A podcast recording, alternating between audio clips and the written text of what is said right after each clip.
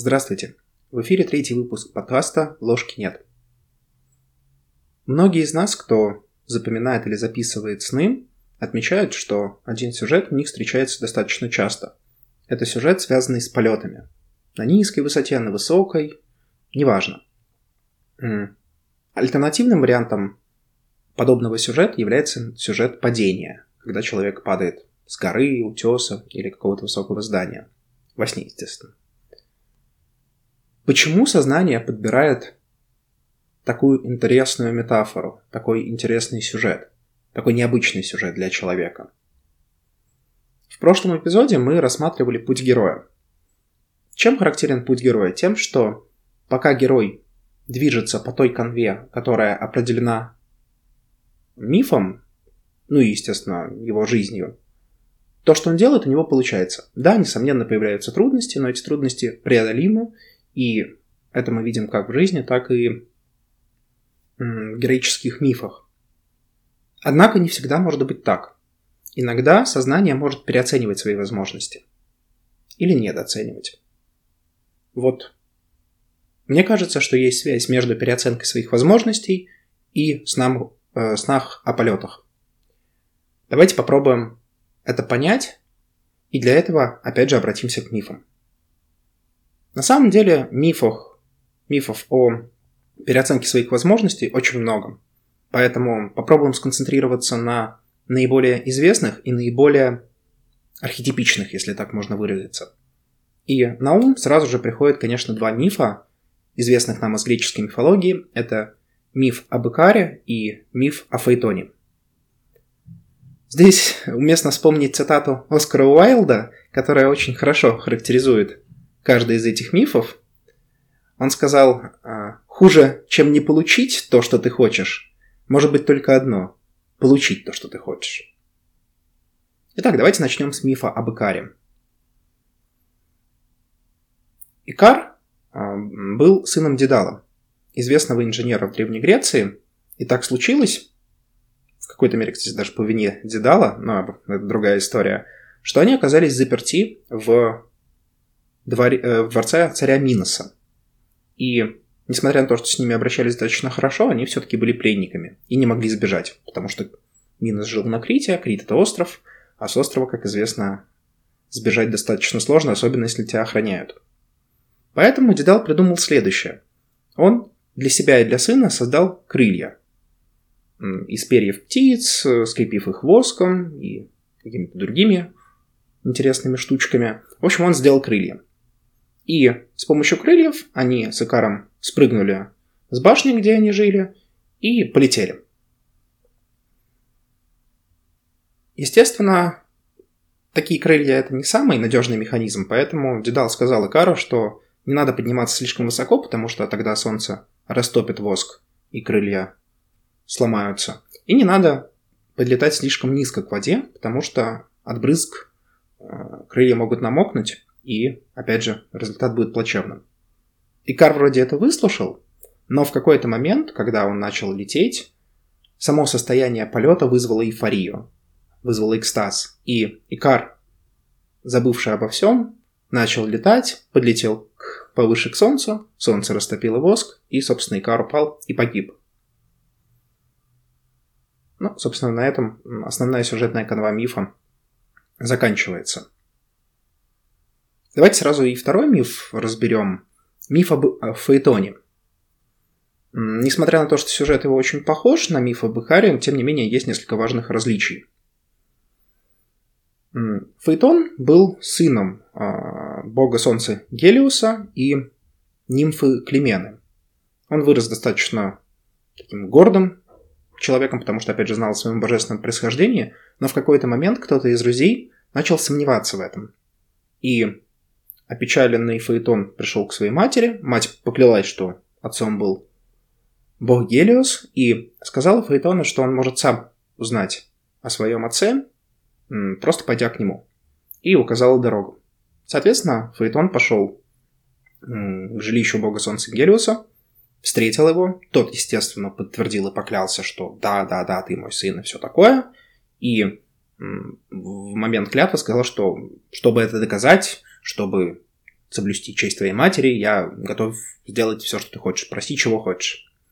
И тогда Фаэтон попросил у отца колесницу, а, с помощью которой Гелиос путешествовал по небу и, соответственно, тем самым светило солнце.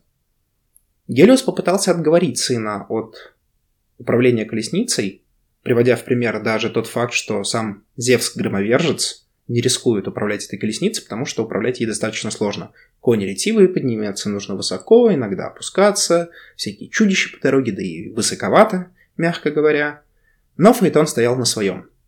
Гелиос дал ему инструкции, сказал там не сбиваться с пути, подниматься, опускаться, где что, где на что обращать внимание, и довольный Фаэтон понесся на колеснице по небу. В какой-то момент, взглянув вниз, Фаэтон испугался, потому что земля была очень далеко, и, естественно, это не могло не вызвать страха.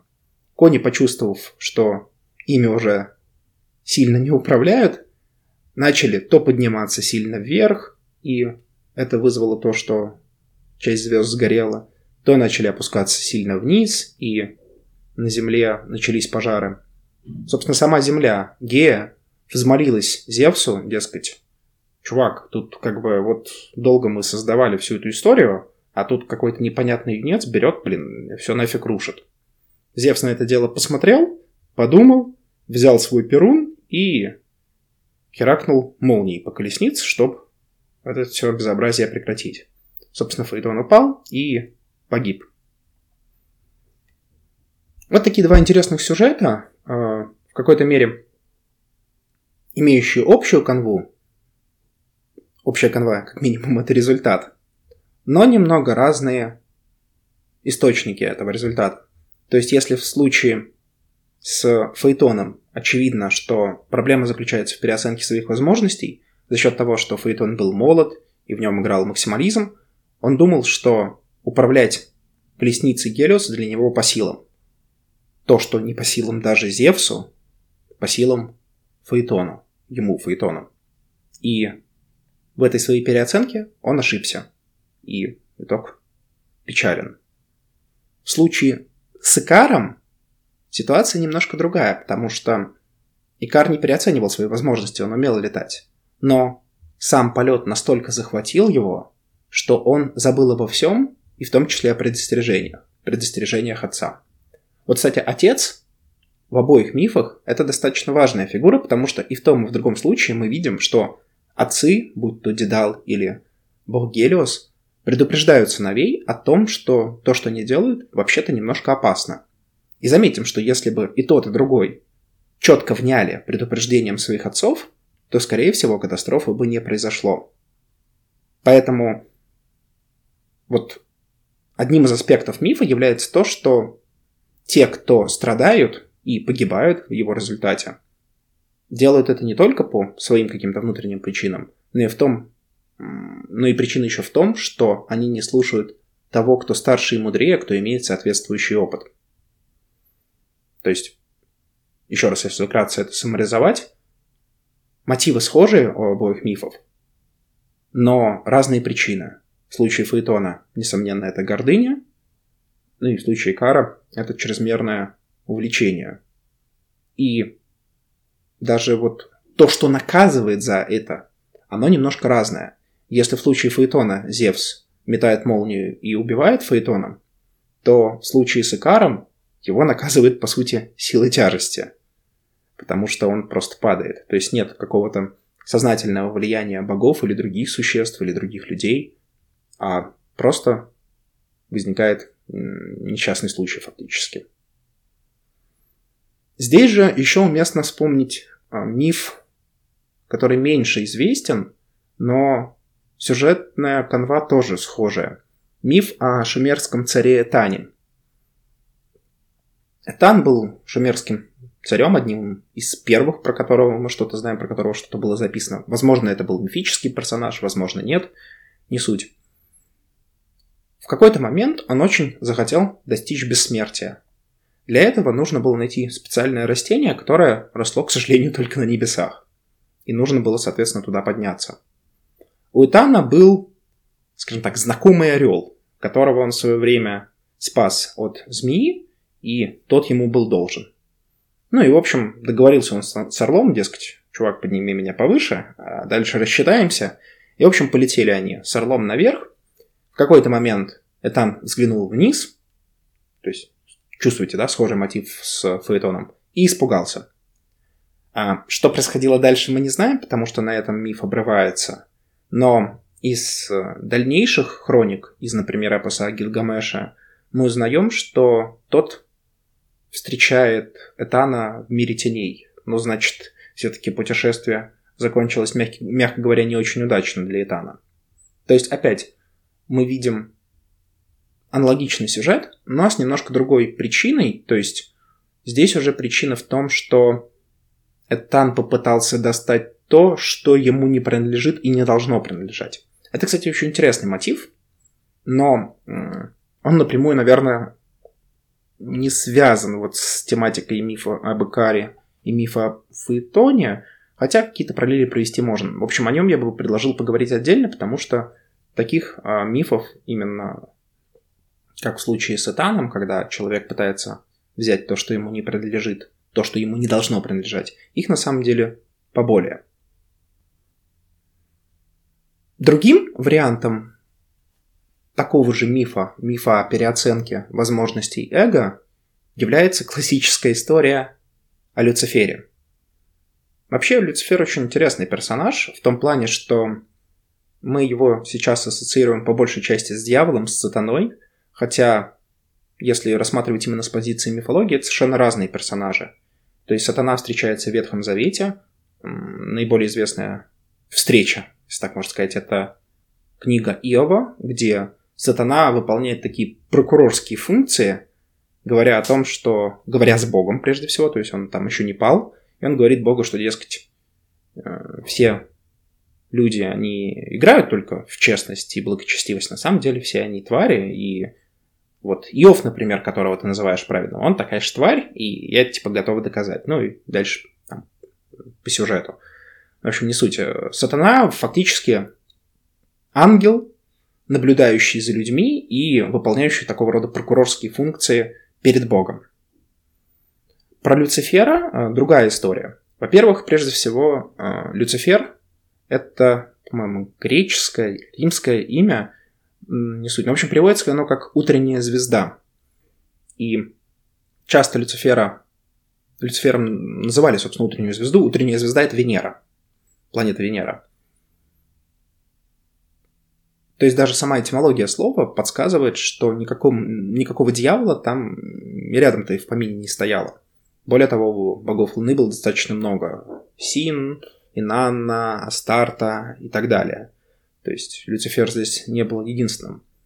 Однако в книге об Исаии мы узнаем, в книге пророка Исаии мы узнаем несколько подробностей этой истории, если процитировать то, что он пишет. «Как упал ты с неба, денница, сын зари, разбился о землю, попиравшие народы, а говорил в сердце своем, «Зайду на небо, выше звезд Божьих, вознесу престол мой, и сяду на горе в сомне богов, на краю севера, зайду на высоты облачные и буду подобен Всевышнему».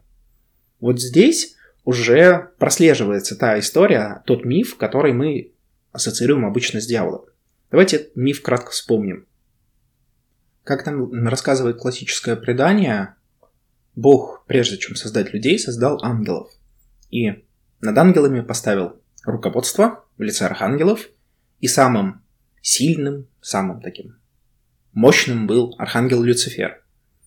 И когда Бог создал людей, это был его такой венец его творений, он восхищался людьми, и то же самое сказал ангелам, поклонитесь людям как моим творениям все ангелы, ну окей, не все, а большая часть это сделала, но часть ангелов во главе с Люцифером сказала, что не-не-не, обезьяны какие-то непонятные, с чего бы это я должен им кланяться. И, собственно, отсюда и началось падение Люцифера. Бог вместе с архангелами, в том числе с архангелом Михаилом, низверг Люцифера вниз за то, что тот ослушался его воли. И последствия и в книге Исаия вот это, этот, этот кусок, который был ранее процитирован, мы можем узнать. И в Евангелии от Луки мы читаем слова Христа, что я видел сатану, спадшего с неба, как молнию. что, собственно, как раз и описывает этап падения Люцифера вниз. То есть, опять, тот же самый мотив, мотив падения, здесь уже не полета, здесь падения как такового сверху вниз, потому что персонаж ослушался отца, в данном случае Бога, и потому что персонаж за счет своей гордыни, за счет своего характера не был готов подчиняться воле отца, и за это, собственно, поплатился. Что интересно, несмотря на общую сюжетную канву, тем не менее мы даем совершенно разные интерпретации этим мифам.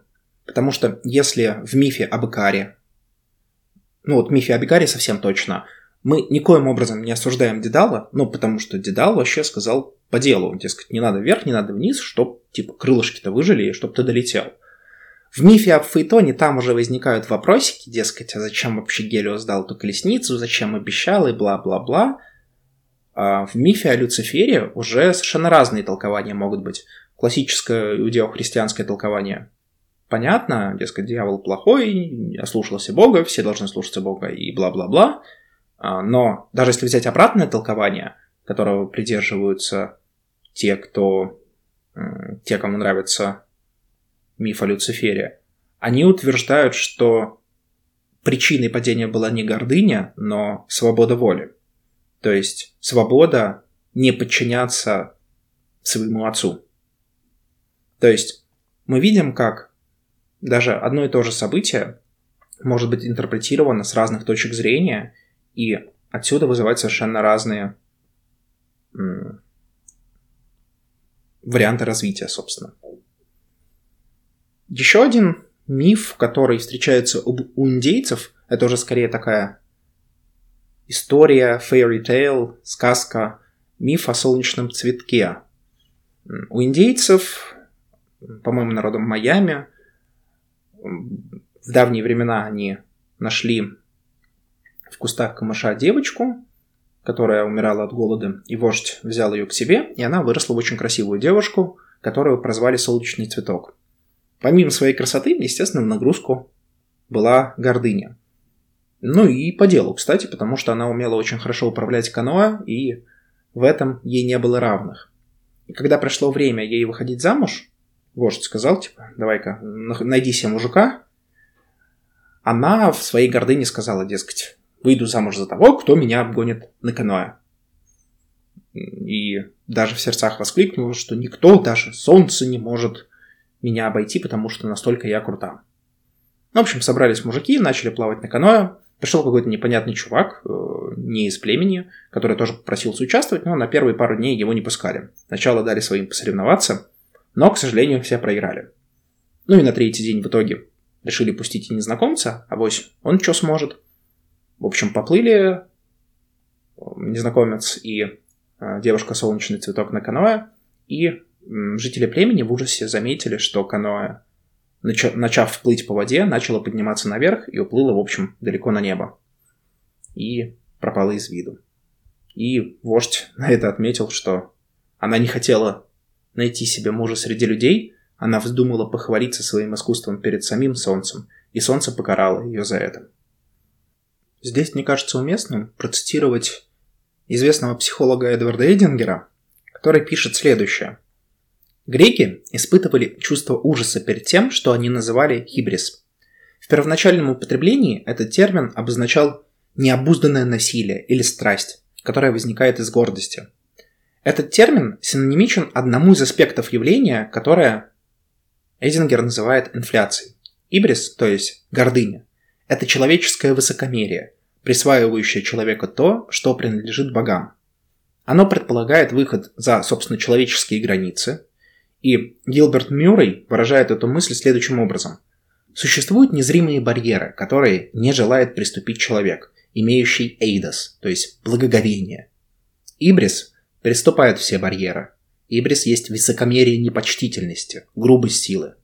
В одной форме ибрис есть грех низкого и слабого, непочтительность, отсутствие эйдос, то есть благоговения, в присутствии чего-то более высокого – но почти всегда ибрис есть грех сильного и гордого. Ибрис рождается из корос, из пресыщенности, слишком высокого благополучия. Хибрис сталкивается своих путей слабых и беспомощных. Презрительно взирает, как говорит Эсхил, на великий алтарь Дика. Дика – это богиня справедливости в Древней Греции.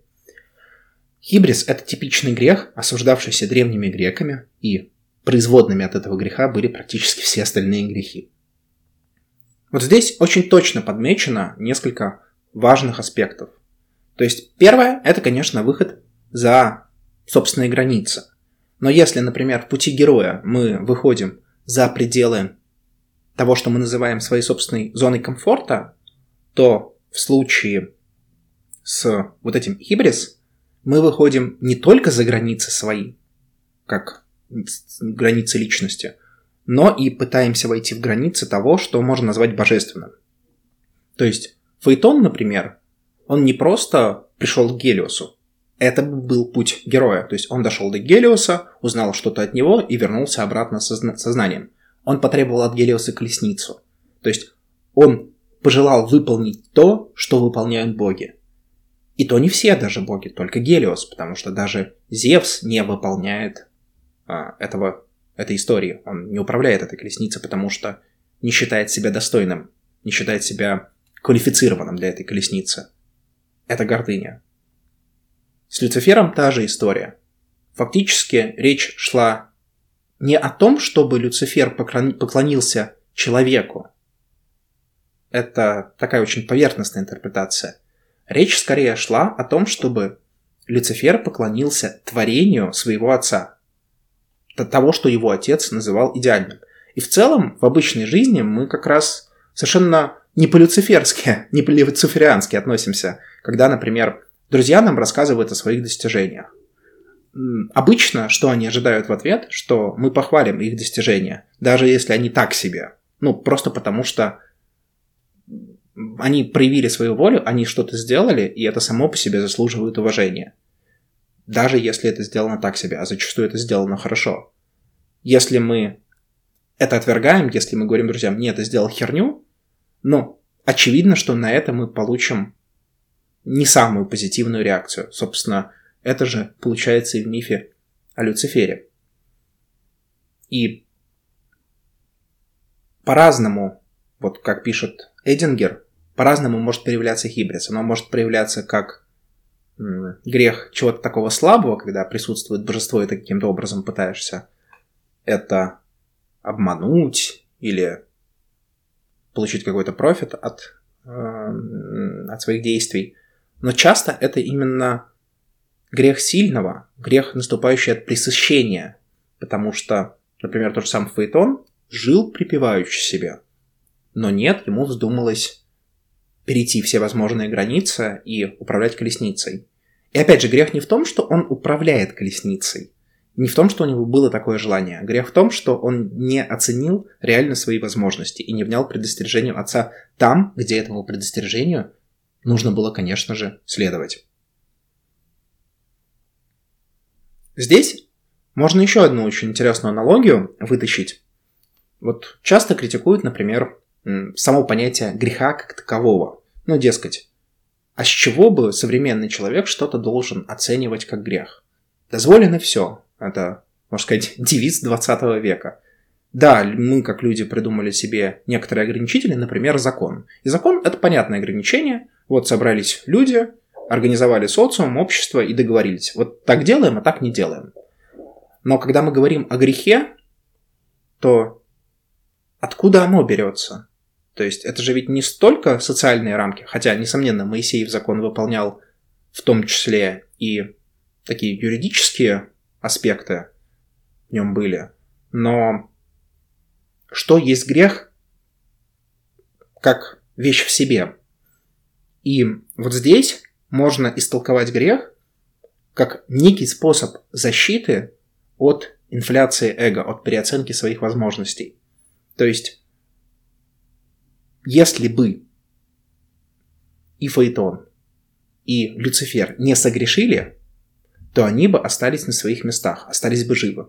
Не согрешили не в том плане, что они сделали что-то сакрально плохое. Это одна история.